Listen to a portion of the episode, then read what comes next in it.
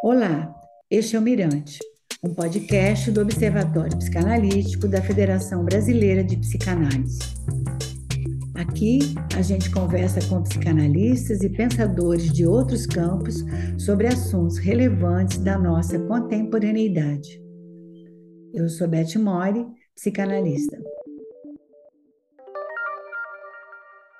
Ao longo de sua obra, Freud descreve inúmeros mecanismos através dos quais o nosso psiquismo busca se proteger das verdades indesejadas. Nos primórdios de seu trabalho, ele identificou a função encobridora de determinadas lembranças, notando que partes irrelevantes de um acontecimento poderiam se tornar memórias que substituíssem aquilo que é realmente revelador do conflito ou do trauma. Em A Interpretação dos Sonhos, publicado em 1900, Freud também apontou que um mecanismo parecido opera no trabalho de deformação do sonho.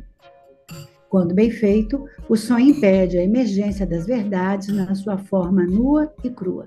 Faz com que elas apareçam sob disfarce, cumprindo o intento de realização do desejo, mas sem despertar o sonhador. Do mesmo modo, o sintoma guarda uma verdade que não pode ser reconhecida pelo seu portador.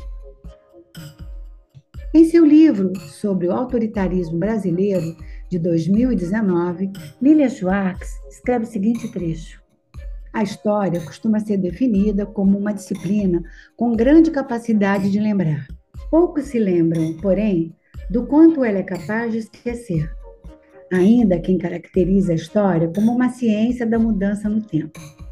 Quase ninguém destaca, no entanto, sua genuína potencialidade para reiterar e repetir.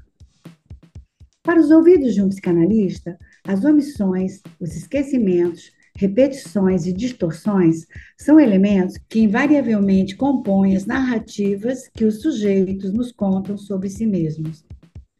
Mas de que forma um país pode narrar a sua história? Que conteúdos nossos livros escolares ainda não conseguem nos contar? Que sutilezas afinam ou desafinam a escuta de um historiador? Como ele poderia nos ajudar a identificar nossos sintomas enquanto sociedade? Para conversar conosco sobre o tema democracia e o autoritarismo, convidamos a historiadora Lilia Schwartz e o psicanalista Cláudio Ezerich. Lilia Schwartz é historiadora, antropóloga, professora do Departamento de Antropologia da Universidade de São Paulo, USP, e também da Universidade de Princeton, nos Estados Unidos. Autora, entre diversos livros, do Sequestro da Independência, uma história da construção do mito de 7 de setembro, Brasil, uma biografia, O Espetáculo das Raças, As Barbas do Imperador, Dom Pedro II, um monarca dos trópicos. Lima Barreto, um visionário, e sobre o autoritarismo brasileiro. Curadora do MASP e de várias outras exposições, sendo a mais recente Brasil Futuro das Formas da Democracia. Cláudio Eiseri, que é médico, doutor em ciências médicas, psicanalista didata da Sociedade Psicanalítica de Porto Alegre professor emérito de psiquiatria da Universidade Federal do Rio Grande do Sul. Foi presidente da IPA, Associação Internacional de Psicanálise, de 2005 a 2009, e da FEPAL, Federação Psicanalítica da América Latina, de 1998 a 2000. Recebeu o prêmio Sigourney, o mais prestigioso em psicanálise, em 2011. Suas publicações incluem trabalhos, pesquisas, capítulos e livros sobre a formação, a prática e as instituições psicanalíticas, o ciclo da vida humana e as relações entre psicanálise e cultura, incluindo autoritarismo e tirania. Bem-vinda, Lília, bem-vindo, Cláudio, bem-vindos ao Mirante. Lília, nós pensamos iniciar então com você. No seu livro, você fala da história, a história como não bula de remédio, que trata essencialmente da criação de uma história do Brasil que nada tem a ver com a metodologia hoje cientificamente acordada entre os historiadores. Nele, você diferencia história e memória e entrelaça passado e presente em um amálgama vivo.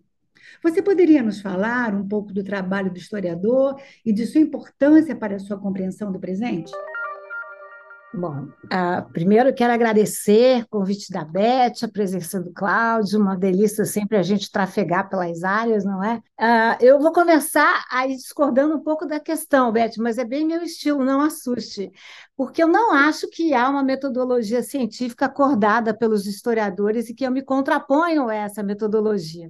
Eu imagino que vocês também na psicanálise trabalham com, com a ideia de que uh, trabalho é projeto coletivo, né? Então eu só faço essas críticas e essas apostas numa história mais inclusiva, mais plural, né? menos colonial, menos masculina, né? porque há, a, na historiografia, a historiografia vai se movendo, e essa é uma questão da própria historiografia. Não sei se existe historiografia científica, podemos depois conversar com o Cláudio, mas não é que eu estou me opondo à historiografia, de maneira nenhuma. A segunda questão importante da gente pensar é essa que eu já anunciei, né? de que durante muito tempo a historiografia, sobretudo do século XIX, foi uma historiografia evenementielle, né? ou seja, ligada aos fatos e, sobretudo, aos grandes protagonistas que, não por coincidência, eram aqueles que estavam vinculados ao Estado, vinculados ao poder, homens, sobretudo não é? E uh, já faz algum tempo que uh, vamos pensando em outros protagonismos, né? Ou seja, vamos trabalhando com a ideia do, não só das lembranças da história, a lá Walter Benjamin e tantos outros, de Dilberman, mas uh, uns silêncios da história sobretudo no caso brasileiro, se nós formos para uma historiografia muito pujante, uma historiografia negra também, com Flávio Gomes, João Reis, ou então uma sociologia com a Lélia Gonzalez, com a Sueli Carneiro, nós veremos que nós somos um país profundamente desigual, profundamente racista, né? um país muito patriarcal, tudo isso ligado ao passado e ao presente, e esses dados todos interferem uh, nessa historiografia mais oficial. Bom, de que maneira que a história pode ajudar ao presente, né? Eu sempre digo que uh, se, se história fosse bula de remédio, por isso que eu digo que não é. Os historiadores estariam no mercado de ações, né? ou seja, estariam prevendo tudo que é possível. Não estamos. Então, não existe, como dizia o conselheiro Aires, famoso personagem de Machado de Assis, as coisas só são previsíveis quando já aconteceram. Então, eu prefiro usar, por exemplo, a, a, a fala do Peter Burke, um historiador inglês que eu gosto muito, que ele diz que, a história, que o historiador era como um personagem que vivia nas bibliotecas do passado e que era chamado de lembrete porque ele que tinha que lembrar as pessoas para devolverem os livros, para não deixar a vela acesa. Então, tinha que dar um lembrete nem sempre agradável. Então, eu me imagino muito, né? Quer dizer, historiadores não gostam muito, e historiadores de história do presente, porque nós preferimos analisar processos que se encerram, mas eu costumo dizer que nós podemos dar um lembrete. Isso não quer dizer que o que aconteceu no passado vai acontecer imediatamente no, no tempo presente.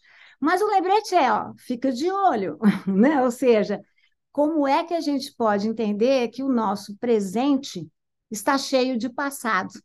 Ou seja, que não se passa impunemente por termos sido o último país a abolir a escravidão mercantil, por termos recebido uh, dos 12 milhões de africanos e africanas que deixaram o continente, recebido praticamente a metade, porque 10 milhões chegaram com vida e nós recebemos 4,6 milhões, de termos pessoas escravizadas no território inteiro, ou seja, nós produzimos uma naturalização da desigualdade, uma linguagem da desigualdade. Não se passa impunemente pelo nosso modelo de colonização, um modelo agrário exportador monocultor.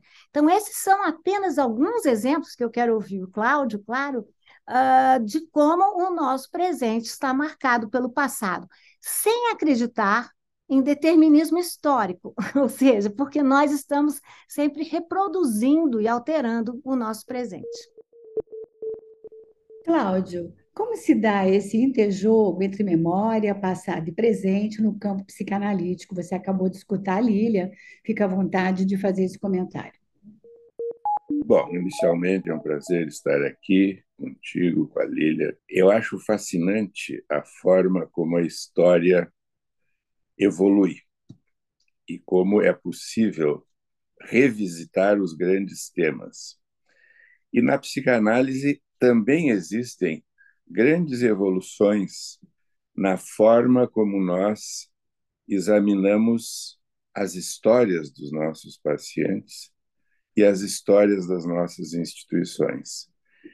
Havia uma ideia de que traumas eram reprimidos e esses traumas teriam que ser recuperados, que determinadas situações traumáticas eram eram desligadas do afeto e que a função da análise era conectar essas situações com os afetos e ajudar o paciente, então, a recordar e a se libertar desses efeitos que produziam sofrimento psíquico. Mas o, o psicanalista chegou a ser comparado pelo Freud a um arqueólogo, no sentido tradicional do arqueólogo, que descobre sítios e encontra vestígios do passado. Depois, o próprio Freud se deu conta que esse tempo não é um tempo cronológico, porque existe um fenômeno que ele chamou de recu, que é a ressignificação retrospectiva, que faz com que nós possamos reinterpretar fatos passados. Então, hoje, a psicanálise contemporânea trabalha muito mais com narrativas, com interpretações e com um exame do que está sendo vivido no presente. E em que medida isto que aconteceu supostamente no passado influencia o presente. Então, nós revisitamos com os nossos pacientes as suas versões do passado. E começam a acontecer mudanças de versões, porque as pessoas vão podendo sentir, reviver, sonhar, lembrar e eu acho que a coisa importante é o grande conflito entre a compulsão à repetição e a descoberta e o acolhimento do novo, do surpreendente e do inesperado. Então, cada análise constrói uma história. Uma pessoa que se analisa com dois, três ou quatro analistas vai ter duas, três ou quatro histórias, porque ela vai criar versões da sua história junto com esse personagem do presente. Então, eu acredito que aqui nós temos algumas semelhanças, porque esses aspectos da nossa história oficial, nós temos tantas histórias oficiais no nosso país, tantas narrativas, de repente eu, eu me lembro de como se estudava a Guerra do Paraguai, de como eu estudei, eu fui ensinado no século passado, né? e de como a história foi descobrindo o que aconteceu nessa guerra e de que papel o Brasil e a Tríplice Aliança desempenharam, triste papel, não? E também tive a oportunidade de visitar o Paraguai, de conhecer colegas, de ver aquele país que tem tantas potencialidades. Então, eu acho que nós temos realmente uma certa semelhança nesse processo de revisitar, revisar e aprender a conhecer. O nosso, a nossa história, que tu é uma especialista, naturalmente, na questão da escravidão e na questão do racismo, nós, analistas que temos também pensado nisso, consideramos que esse é um dos aspectos mais terríveis da nossa história e que ele não foi suficientemente enfrentado e que pessoas como tu e outros estão trabalhando nisso há anos, mas eu acho que isso está incrustado, de alguma maneira, na mentalidade brasileira. E enquanto isso não for mais enfrentado e estudado, eu cheguei a escrever um trabalho sobre isso que chama Um Silêncio Ensurdecedor, que é exatamente sobre a negação. Parece que existe um fato de que o Barão do Rio Branco teria mandado destruir. Não sei se é verdade ou se é uma história, mas, de qualquer maneira, há uma tentativa de escamotear fatos é, negativos a nosso respeito. E é isso que acontece também nas análises. Nós ajudamos os pacientes a entrar em contato com os infernos pelos quais eles e as suas famílias e os seus países passaram. E também os paraísos. Olha, várias coisas a comentar. A primeira questão tra do trauma, né, Cláudio? Fico sempre pensando que a historiografia também tra trata com, de traumas, mas traumas coletivos, não é? E eu sigo muito o filósofo, sociólogo, antropólogo, cada um puxa para o seu lado, né? Emile Durkheim, que diz que a lógica da sociedade não é igual à soma dos indivíduos. É interessante pensar isso, né? O que é que a lógica do social produz para além, né? Que é a lógica do coletivo, a lógica dos indivíduos. E eu tenho me pegado muito para pensar a noção de trauma, né? Muito, né? Porque justamente eu lido com racismo e, uh, e, é muito interessante pensar que, com frequência, nós chamamos as populações negras de minorias, mas elas uh, são, sim, minorias, mas não numéricas, porque se nós usarmos os critérios do IBGE, a população negra, que corresponde à população, nos termos do IBGE, não é a população preta mais a população parda, é uma maioria. Eles correspondem a 56,4% da nossa população. No entanto, elas são maiorias minorizadas na representação. E eu penso que no caso, nesses casos, uh, o que ocorre uh, no Brasil como nação, como um todo coletivo, um processo, como você chamou a atenção, de apagamento, de silenciamento. E mais ainda, nós produzimos uma naturalização, quando eu disse uma linguagem da desigualdade, uma naturalização de tal ordem que o nosso racismo é estrutural e institucional. Ele é estrutural porque ele estrutura a nossa linguagem. Ele está por toda parte. Ele está aqui em nós, né? todos brancos, brancas. Ele está na minha universidade, a Universidade de São Paulo, na Sociedade de Psicanálise, aí na Sociedade em Porto Alegre, se nós formos analisar a nossos mesmos, mas ele produz essa cegueira, né? Eu digo que é uma amnésia visual também, não é? E essa é uma questão que você toma que é muito interessante da gente pensar. Eu vou só lhe provocar dizendo o seguinte: eu não acho que a história evolui. Eu, eu, eu tenho erradicado o, contexto, o conceito de evolução porque o conceito de evolução já fez muito mal à, humanidade, né? A ideia do evolucionismo, a ideia do progresso do século XIX, justamente, né? Como dizia Euclides da Cunha, estamos condenados ao progresso. E que progresso, né? Então, eu penso que não evolui. Eu acho que é por isso que nós temos que pensar nessas dimensões que são memória e história. São narrativas, como você chamou a atenção, e eu concordo plenamente. Mas o que é interessante é que as pessoas às vezes tomam como conceitos uh, homogêneos, igualados, memória e história, quando não são. Né? A memória acredita pouco na história, porque é um é, isso é a Beatriz Sarlo que chama atenção, né? Porque a história lida com padrões de regularidade, de racionalidade e fontes. Já a história confia pouco na memória, porque a memória lida mais com a subjetividade e tudo mais. E cada vez mais a gente vai aprendendo essa convivência dos tantos tempos né? os tantos tempos narrativos da história que não evoluem, eles vão paralelos. O seu ótimo exemplo da Guerra do Paraguai, né? É impressionante, Cláudio, como os brasileiros gostam de se definir como um povo pacífico. E para dar um exemplo, eles logo dizem assim: só teve uma guerra, a Guerra do Paraguai. Como assim, né? A gente teve guerra o tempo inteiro, teve quilombo desde que existiu escravidão, teve insurreição, teve. Eh, quer dizer, não vou entrar porque não é o tema da agora, mas as pessoas só reconhecem a Guerra do Paraguai. E quando reconhecem, não narram, como você bem disse, que na verdade a Tríplice Aliança era conhecida já no século XIX, porque a guerra foi de 1865 a 1870 como a tríplice vergonha, né? porque justamente ela expôs o, aspecto nada evoluído, e aí por aí eu termino, e nada civilizado do Império Brasileiro. Né? Foi uma chacina, né? nós produzimos no Paraguai o crescimento negativo, o que é um crescimento populacional negativo, que é um fato muito raro. Né? Como é que pode, né, com tanta violência, uma sociedade estruturada na violência, nós queiramos nos definir a partir do mito dessa ideia de uma grande democracia racial, de um país muito pacífico, se nós não nos cuidarmos, até Deus é brasileiro, não é verdade? Deus foi ou é. Então, enfim, só uma provocação para você com a questão. Ah, e o Barão de Rio Branco?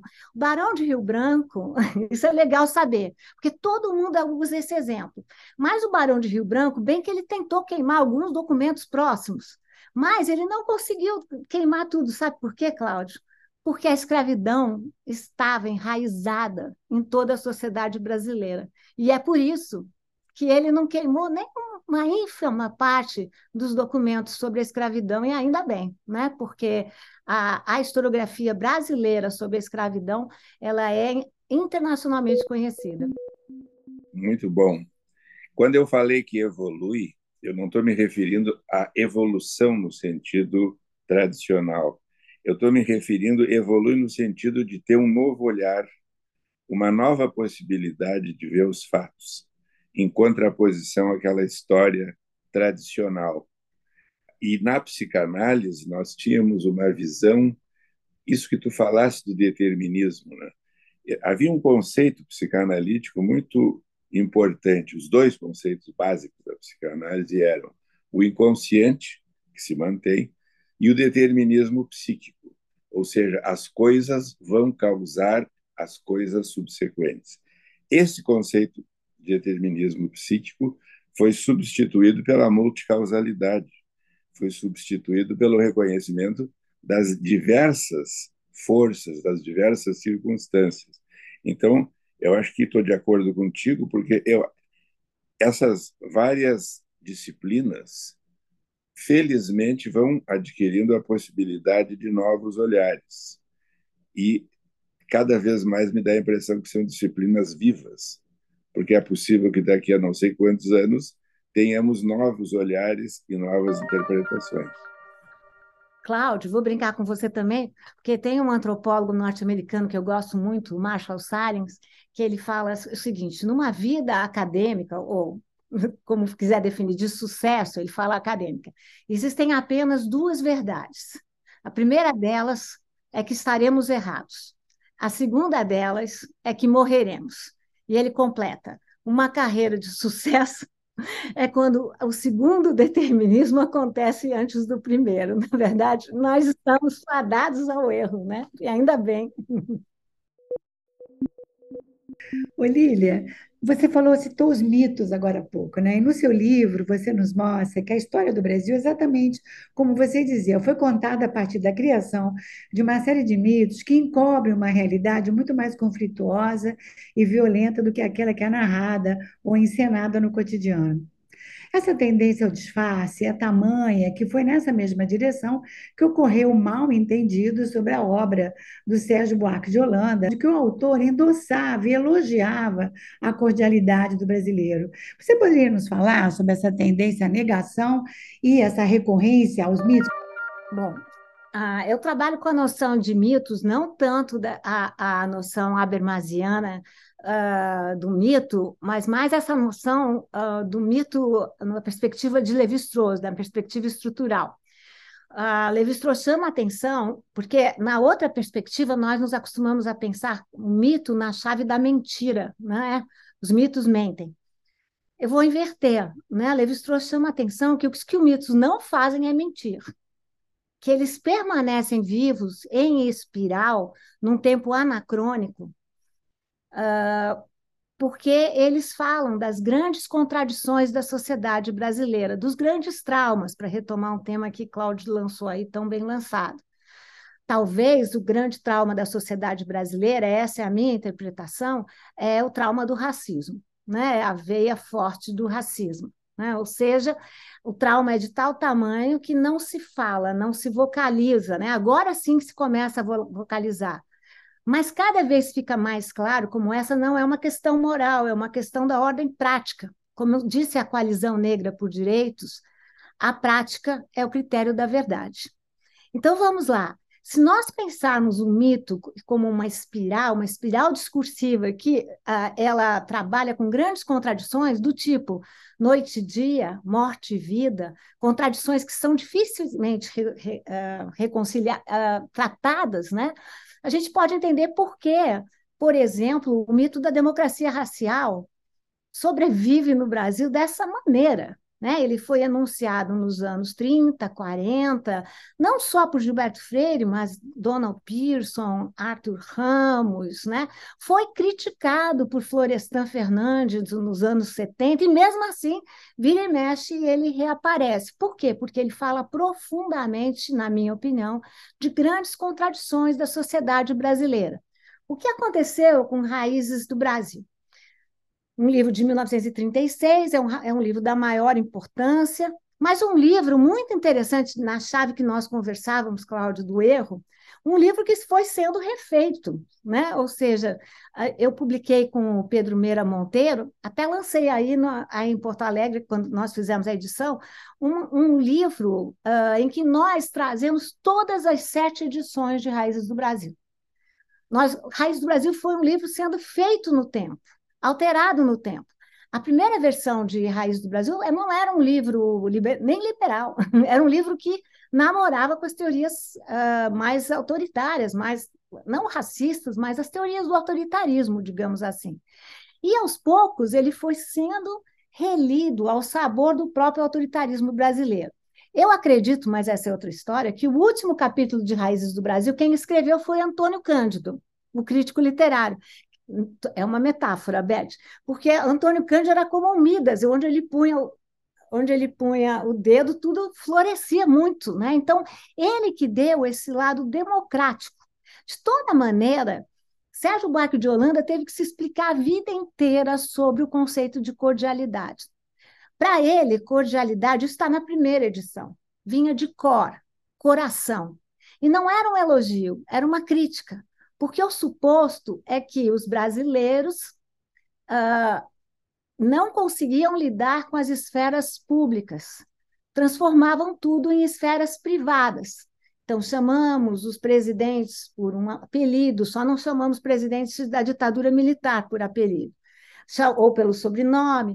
Uh, todos os santos vão para o diminutivo, enfim, uh, usamos sempre essa chave da intimidade que encobre o quê?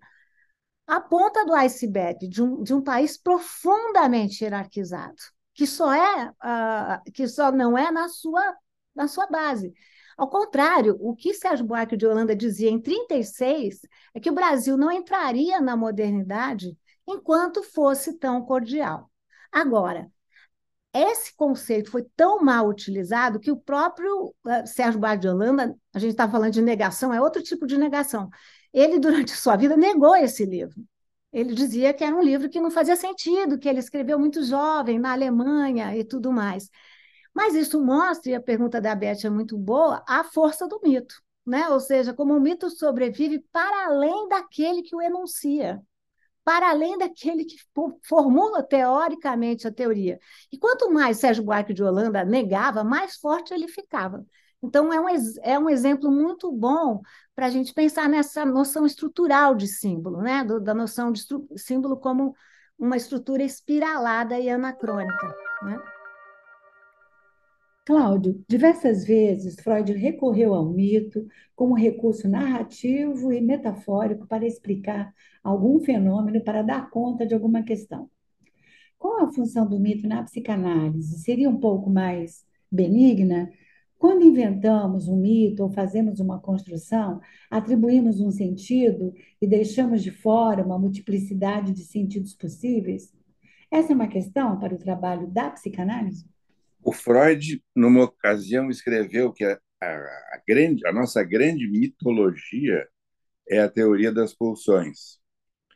E eu entendi que ele, parte ironicamente e parte reconhecendo o alcance e a limitação dessa teoria estava se referindo a que isso aqui nós, nós não estamos descrevendo fatos observáveis, nós estamos descrevendo uma metáfora sobre forças potenciais, sobre tendências humanas, algumas em direção ao amor, à unidade, a movimentos de convivência pacífica e as forças destrutivas, as forças que também são chamadas de pulsão de morte. Então, nós temos é, aqui, pensando agora em termos individuais, cada um de nós tem a sua própria mitologia. Cada pessoa, cada família, cada região tem os seus mitos. O Freud também descrevia que às vezes são cidadãos comuns que fizeram alguma coisa comum e que se transformaram em heróis, porque é necessário em cada povo, e o Rank também escreveu, escreveu um livro sobre o mito do nascimento do herói. São pessoas comuns que fazem alguma coisa, mas são jogadas a essa dimensão mítica, porque nós precisamos ter como grupos, e aí ele vai depois desenvolver isso na psicologia das massas e nos trabalhos culturais, a necessidade de ter idealizações. Então, eu acho que uma das coisas da psicanálise é que ela vai lidar com os mitos, ou como diz um analista mais contemporâneo, Jorge Almada, com as teorias implícitas de cada pessoa. Cada um de nós tem uma série de ideias, de teorias e de mitos sobre a nossa família. Naturalmente, existe uma coisa muito curiosa que o Freud chamou de o narcisismo das pequenas diferenças, que ocorre, por exemplo, entre dois países, nós e os argentinos, entre dois estados, entre duas famílias, em que a gente idealiza a nossa e reduz a próxima. A mais divertida é a que tem entre os brasileiros e os argentinos. Todos nós estamos no mesmo continente. Todos nós compartilhamos as mesmas misérias e também algumas grandezas. Mas a gente sempre tende a projetar nos argentinos algo horrível. E eles tendem a fazer isso conosco. É muito interessante. Todos nós temos queridos amigos argentinos, e às vezes a gente conversa sobre isso e dá uma certa brincadeira, mas quando vem a Copa do Mundo, a gente nota que os comentários são mais cautelosos. Por mais que nós também tenhamos torcido em geral pelo Messi e pela seleção argentina, lá no fundo também havia simultaneamente uma vontade de que, quem sabe, seria melhor que eles perdessem, porque eles iam ficar impossíveis. Bom, em suma, numa análise, nós vamos discutir com os nossos pacientes a sua mitologia pessoal e familiar. E nós vamos ajudá-los a ver o que, que daquilo realmente corresponde a quem ele é, a quem ela é, e as famílias também têm esses mitos. Tem toda uma questão familiar, tem toda uma questão das migrações que são idealizadas, que são denegridas. Então, eu acho que a mitologia faz parte individualmente e dos grupos. Mas eu queria também fazer um comentário. Aliás, o Ciro Martins, que foi um grande psicanalista e escritor, o primeiro livro que ele escreveu, com um conjunto de trabalhos, se chamava Do Mito à Verdade Científica, em que ele queria dizer que o mito era aquela maneira de ver a doença mental e de ver o funcionamento psíquico mitologicamente, até encontrar a verdade científica que estaria na psicanálise. Eu diria que hoje o Ciro talvez mudasse o título desse livro. Talvez ele falasse os mitos antigos e os mitos atuais, porque a psicanálise também não é uma verdade científica, é uma complexa construção que tem algo científico, tem algo artístico, é muito difícil de concentrar numa coisa só. Sobre o, eu fiquei pensando agora no Sérgio Buarque de Holanda, que realmente é uma figura impressionante esse que a Lília acaba de contar, ele acabou desenvolvendo uma, uma relação ambivalente com o livro e com o conceito da cordialidade, porque, coitado, acho que a ideia dele, eu entendi que era cortes do coração, é isso que ele queria dizer. Mas aí eu fiz a seguinte suposição. É curioso né, que o Sérgio Buarque, acusado disso, foi um dos fundadores do PT. E o filho dele é um, um, um nosso, dos nossos grandes artistas, né, o Chico, que se encarregou de mostrar que se há coisa que não há no brasileiro é falta de violência, é falta de desconsideração pelo próximo. Acho que não tem nada a ver que ele tenha feito qualquer coisa pensando nisso, mas se a gente for pensar nessa obra familiar, o Chico mostra o Brasil real. O brasileiro é cordial no sentido, é amoroso, pode ser carinhoso, mas é de uma violência, de uma capacidade de destruir e de negar e de jogar toda a carga agressiva nesses grupos, sejam eles negros, mulheres, pessoas de outras orientações sexuais, judeus, árabes, enfim, toda essa tendência de o outro, o estranho, o diferente, ser estruturalmente pior. Então, eu acho que são coisas muito interessantes poder revisitar essa a nossa história. Eu acho que a Lília está dando uma aula encantadora. Então, e a Lília trabalha com eixos históricos que se articulam, revelando o caráter autoritário da cultura brasileira. E afirma que o autoritarismo é o contrário da democracia, não é, Lília? São eles a escravidão, o racismo, o mandonismo, patrimonialismo e corrupção, e também desigualdade social. Você poderia nos falar um pouco sobre esse caldo macabro brasileiro? Não, não é um caldo macabro também, né? Senão parece cabra para morrer também, não é assim, né? Porque o Cláudio estava trazendo a ideia da pulsão de morte, né? Dessa coisa violenta. Então vamos lá. Porque Cláudio também foi muito bondoso, né? Porque eu tenho uma mania de anotar palavras, né? Então ele falou assim: o brasileiro ele é amoroso, isso tudo. Claro que Cláudio não queria dizer isso, mas ele estava dizendo isso que é exatamente o que Sérgio Black de Holanda afirmava, né? Que é essa aparência amorosa, né?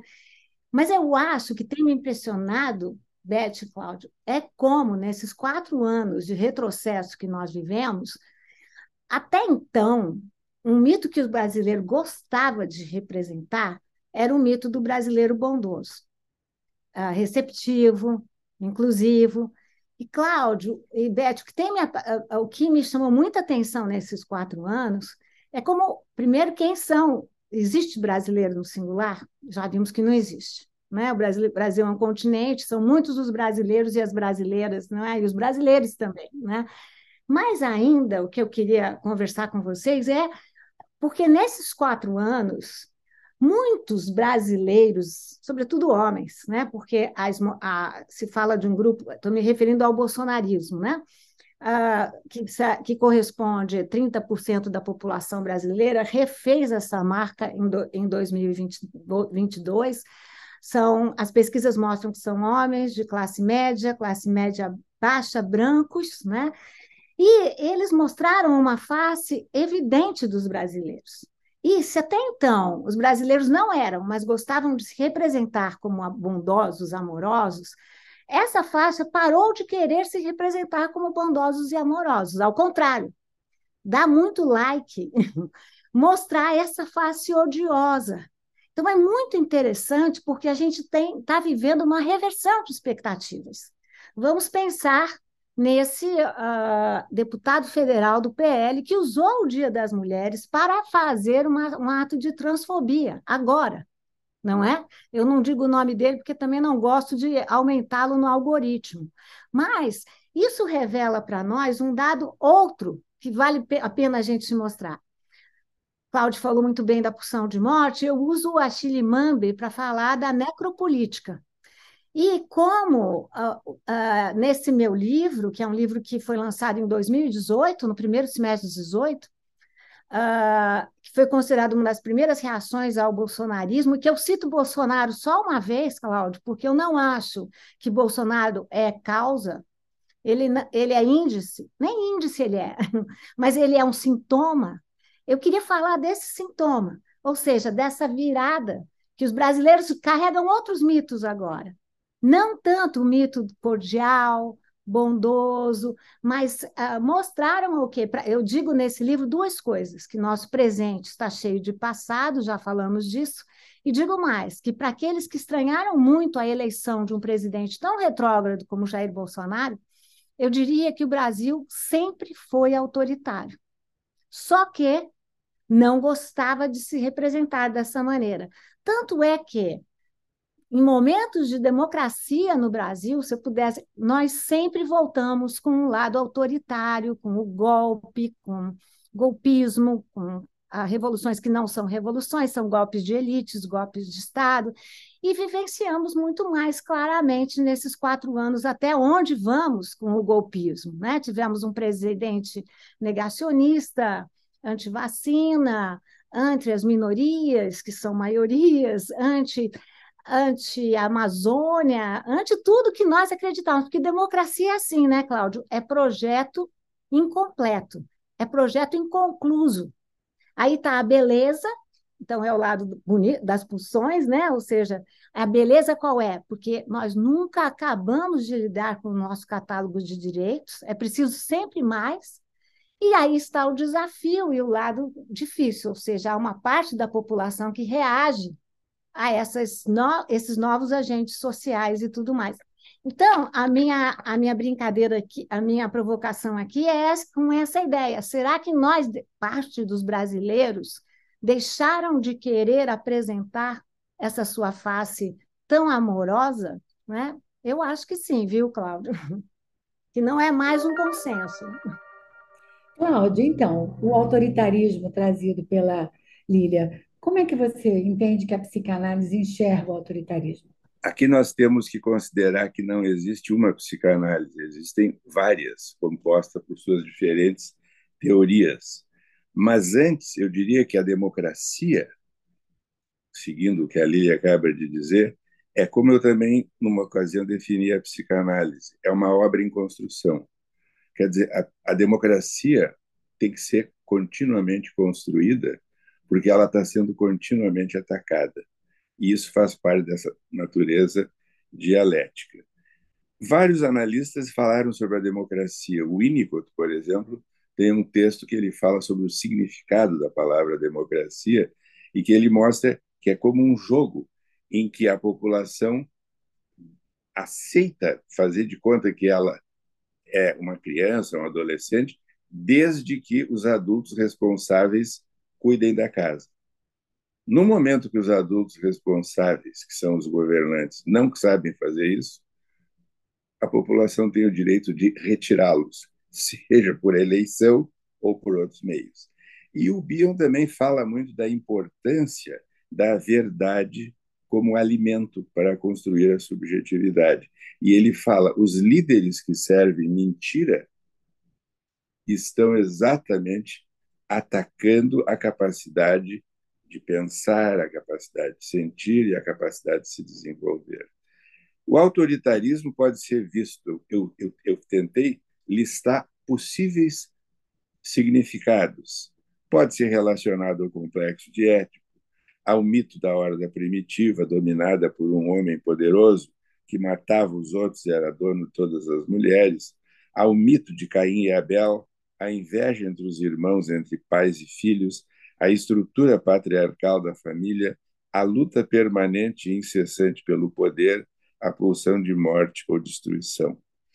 Bom, o autoritarismo foi estudado por vários autores psicanalíticos e também existe um, um livro recente do Grimblatt, que eu não sei se tu conhece, sobre ah, os tiranos de Shakespeare, em que ele foi estimulado pela eleição do Trump para escrever como é possível que eleger um cidadão como esse, como esse nosso inominável que tu estava mencionando há pouco. Então, essa tendência de dominar, exercer o poder, eu poderia também pensar em duas origens para isso. Uma delas seria a realidade psíquica do nosso mais absoluto desamparo desde o nascimento até a morte. Como diria o Carlos Drummond, preciso de todos, por isso me exponho cruamente nas livrarias. E o autoritarismo, o que, que serve? Nós negamos essa nossa absoluta fragilidade e vulnerabilidade, temos a ilusão de que podemos dominar a outra pessoa. E a outra dificuldade é a tentativa de se colocar no lugar e empatizar. Agora, eu queria fazer um comentário dentro do tentando manter a calma porque não é muito fácil nesse, nesse assunto. Eu acho que nós tivemos nos últimos quatro anos uma das coisas mais terríveis da nossa história. E o risco é, ter, é da naturalização desses crimes em nome da governabilidade da convivência política. Porque há N situações na saúde, nos direitos humanos, na destruição da Amazônia, na, em todas essas áreas que precisariam ser enfrentadas. Infelizmente, ontem à noite, no Oscar, o filme argentino Argentina 1985 não foi escolhido, o que não quer dizer nada, porque é um filme maravilhoso, didático. Os argentinos enfrentaram isso de frente, colocaram no banco dos réus os dirigentes criminosos. Eu acho que isso foi um, um trabalho que ainda não, não foi feito aqui, que ficou incompleto, mas eu acho que da onde vem isso? Sempre houve essa violência, né? Sempre houve essa necessidade de destruir toda a maneira como os escravos eram tratados. O Chico tem uma música fantástica em que ele conta, né, que o cara o, parece que decidiu cegar um escravo porque ele olhou para para Sinhá e fica evidente que a Sinhá estava tentando o escravo, mas o cara não pode admitir que a própria mulher estava arrastando a asa para um outro homem provavelmente era mais atraente, mais bonito do que ele, e cega, ou seja, o castigo, né? Então eu acho que de fato nós temos aqui no nosso país essa esse momento independente do que das dificuldades, tudo o que está acontecendo nesse momento pode se dizer assim. Vocês já imaginaram o que teria acontecido se o desfecho fosse o outro? Então, vamos enfrentar todo esse momento, as questões políticas e tal, que aparentemente estão sendo enfrentadas bem, mas o que eu quero dizer é que existe, não na verdade, uma cordialidade natural, existe uma agressividade, existe uma violência que nos acompanha ao longo da nossa história. Que talvez tenha ficado mais é, idealizado, mais valorizado e quando eu estava ouvindo, eu me lembrei daquele episódio daquele general que, que gritou lá na Espanha franquista, né? Abaixo a inteligência, viva a morte. E o Unamuno, aquele filósofo, disse que não, levantou. Eu estou aqui para defender a inteligência, eu sou um reitor de uma universidade. Então, o Cláudio trouxe exatamente a questão aí no final, né, sobre o processo de educação. E a gente pensou numa relação que você faz, Lília, entre o déficit educacional e a escolha de governos autoritários. Enfim, essa associação que você faz, você poderia comentar? Não, eu vou, antes de falar disso, comentar só um pouquinho a fala do Cláudio. Eu acho que a questão de Jair Bolsonaro, Jair Bolsonaro perdeu as eleições, mas o bolsonarismo não. O bolsonarismo está aí, está uh, aí no Senado, está aí na Câmara, está aí no, na, no Judiciário. Então, a gente também não pode imaginar que isso é história passada, porque não é, é história presente. Eu também diria que uh, muita gente discutiu o autoritarismo, mas a gente precisa discutir o que é o autoritarismo das redes sociais. Uh, nós precisamos produzir conhecimento sobre essa nova forma de autoritarismo. Por quê? E essa nova pós-verdade, né? que é a, a verdade virtual, a produção, porque até então você também tinha uma compartimentização maior do saber, saber esse que agora as pessoas disputam nas redes. Né? Então, eu discuto muito no livro a questão do populismo virtual, porque não é qualquer autoritarismo, né? Quer dizer, se há uma base comum, há muitas novidades. Eu também diria que a gente precisa to tocar o termo escravo por escravizados. A gente tem que evitar, é, eu, como a Toni Morrison, eu penso que a violência, as palavras não são uma a representação da violência, elas são a própria violência, né? Ou seja, a gente usar termos aqui como denegrir, né, que aparecem, são termos viciados da nossa análise, que mostram o quanto esse é um racismo que estrutura a nossa linguagem. Por isso, quando eu falo de. Eu acho que há muitas formas para vencer o autoritarismo. Há pesquisas que mostram que países pobres são países mais propensos ao autoritarismo. Quando eu digo porque nós, temos, nós vivemos num país em que a água não é uma realidade para todos. Durante a Covid, quando as pessoas diziam beba água potável. Como assim se não há água potável? Ah, nós vivemos num país em que o asfalto não é uma realidade para todos. Então, acho que a infraestrutura é um dos. Eu não quero simplificar a questão, Beth, falar que a educação vai nos resolver, mas sabemos, por uma série de pesquisas, que estão lá no livro, que países, que a educação ajuda muito e que o déficit educacional ajuda também a você optar por dirigentes que vão fazer isso que Cláudio falou tão bem. Né? Não é à toa no Brasil, muitas vezes nós votamos no pai, não é, Cláudio? No pai autoritário. Veja a imaginação para Pedro II, veja a imaginação para Getúlio Vargas e veja a imaginação para o inominável, como diz o Cláudio. Né? Como é que nós podemos fazer um contrato com um presidente que quer chamar, ser chamado de mito? Com mito, já falamos aqui, você não faz contrato, não é? Então, estamos tratando dessas questões todas e eu acho que a gente precisa muito apostar na educação. Né? Jair Bolsonaro, não vou falar, JB sucateou a saúde, sucateou a educação. A República tem três grandes objetivos básicos, né? um líder republicano atuar na saúde, na educação e na segurança. Nós tivemos quatro, quatro anos totalmente falhados nesses aspectos todos. Mas a gente também teve um aspecto falho muito grande, que foi na nossa memória. E eu acredito muito no direito à memória. Então, eu concordo plenamente com o Cláudio que, ah, por mais que nós vamos fazer um pacto agora pela democracia, não é possível continuar com a questão da anistia. A anistia é um pacto com o esquecimento. E coletivamente, ao menos, achei lindo que Cláudio falou no começo sobre o trauma, como tem outras formas de lidar com ele, mas coletivamente é preciso falar, que foi o que aconteceu na Argentina. Ah, também não que fazer políticas de reparação. Nessa negação que Beth falava, nós não podemos não falar da escravidão, não podemos nos dar ao luxo de não falar sobre a ditadura militar. Nós tivemos uma comissão da verdade com Dilma Rousseff, que era uma boca sem dentes, porque podia falar, mas não podia julgar.